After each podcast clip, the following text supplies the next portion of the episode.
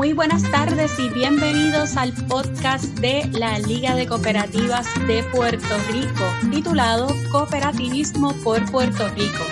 Ante la pandemia del COVID-19, la transmisión del programa radial ha sido suspendida hasta nuevo aviso.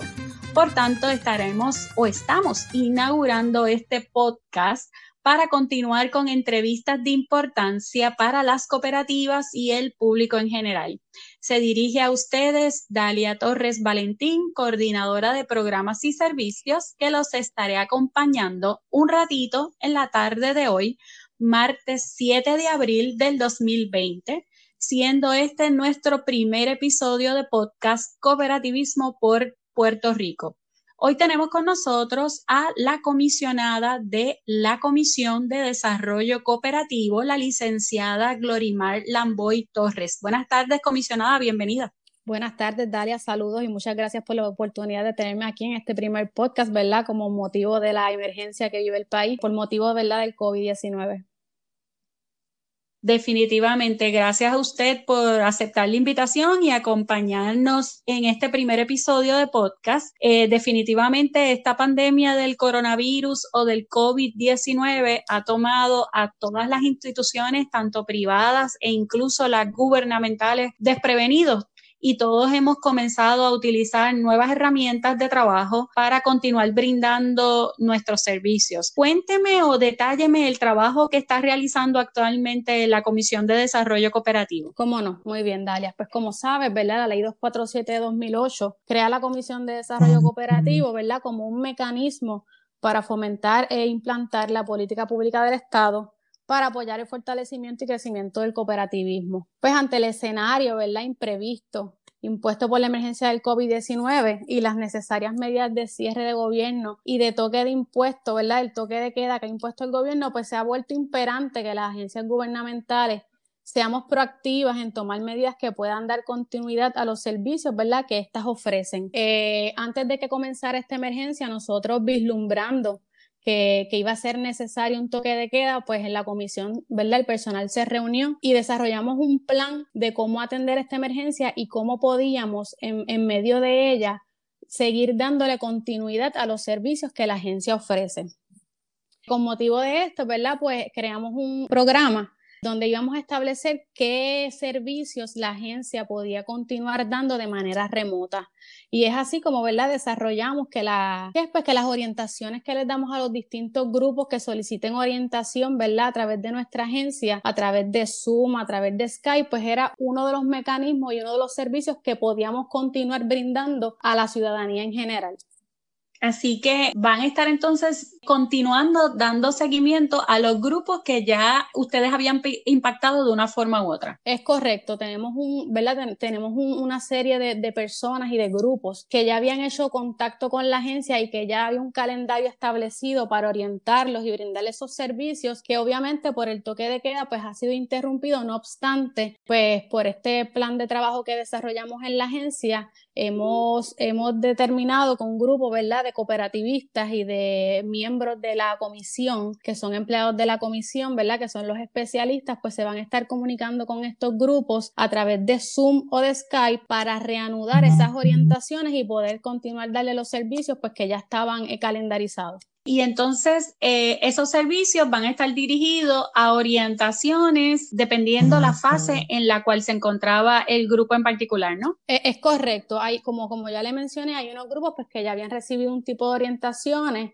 hay otros grupos que se han comunicado, ¿verdad?, con, los distintos miembros de la agencia, porque durante esta emergencia, pues le ha surgido la inquietud o el interés de formar una cooperativa y en ese sentido, pues los hemos ya eh, calendarizado para esos grupos que aunque no han recibido ninguna orientación, puedan recibir la misma durante este periodo.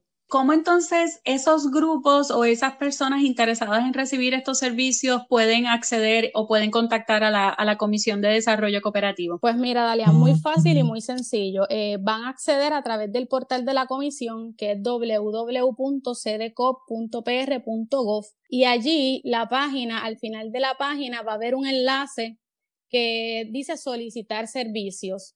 Una vez opriman ese botón que dice solicitar servicios, pues les va a pedir una serie de información como el nombre, el correo electrónico, el teléfono y qué servicio está solicitando. Si es una orientación, si es un seguimiento, si es algún documento que se quedó pendiente y una breve descripción de qué es lo que solicita cómo desea ser solicitado, si prefiere que se le dé una llamada telefónica, si prefiere que se le contacte a través de correo electrónico. Y una vez envíe esa información, se va a estar canalizando, ¿verdad? A través del personal que hemos destinado a, eso, a, eso, a esos beneficios en la agencia y van a estar comunicándose en menos de 24 horas. El personal de la comisión se está comunicando ya con grupos que nos han solicitado los servicios a través de esta plataforma. Así que todas las personas o grupos que interesen crear una cooperativa o que ya estaban en algún proceso con la Comisión de Desarrollo Cooperativo, es importante entonces que accedan al portal de la comisión, que si me lo vuelve a repetir otra vez, comisionada. www.cdcoop.pr.gov.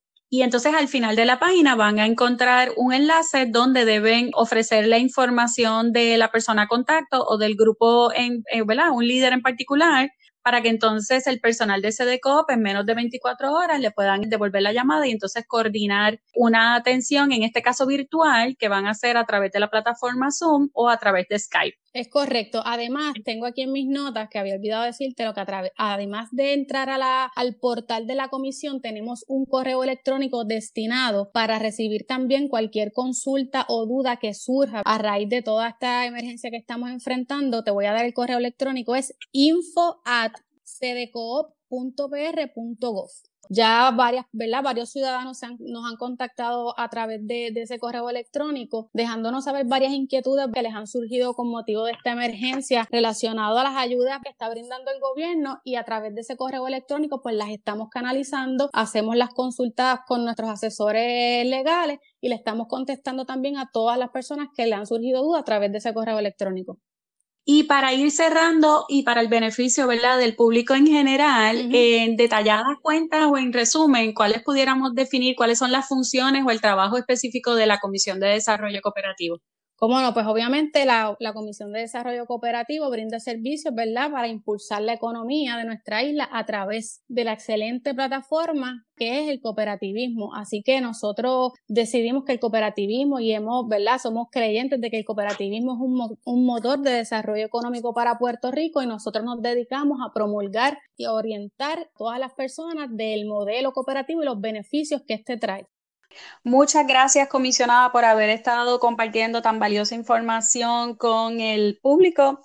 Le comento que la Liga de Cooperativas ofreció, nosotros hacemos también orientaciones, ¿verdad?, para personas que interesan crear cooperativas y la hacemos mensualmente. La hicimos el pasado viernes virtual también por la plataforma de Zoom. Asistieron 11 personas que estuvieron conectadas con nosotros y, eh, y sí, ahí como usted dice o anticipó, en, en momentos de necesidad, pues ahí, ahí las personas comienzan procesos de reinvención y queremos, ¿verdad?, a través de esta entrevista que las personas sepan que, que, una alternativa de emprender colectivamente, pues obviamente es el movimiento cooperativo para, ¿verdad?, que es la mejor opción en esa dirección. Y no, y nuevamente, ¿verdad? Nuevamente, en medio de un momento, como muy bien dice, en un momento difícil para el país, el sector cooperativo, ¿verdad? Juega un rol importante en favor de los ciudadanos, así que quiero aprovechar también esta oportunidad para reconocer a un grupo de cooperativistas, ¿verdad? Que han salido en la prensa en estos últimos días, que es la Cooperativa Industrial de Comerío, que se dedican a la fabricación de productos textiles y, ¿verdad? Y ha tenido la encomienda de elaborar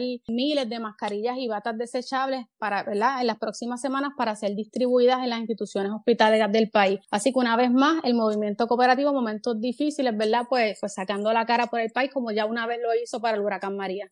Definitivamente, y ahí adelantó, ¿verdad? Uno de los temas que vamos a estar cubriendo en el podcast, que vamos a estar haciendo entrevistas con la Cooperativa Industrial de Comerío y con Fidecoop, que ha sido un enlace para poder llevar a cabo este proyecto que, como bien usted aduce, pues son miles de mascarillas que se han producido para todos los puertorriqueños desde el pueblo de Comerío y desde una cooperativa de costura que lleva más sobre 20 años llevando a cabo trabajo.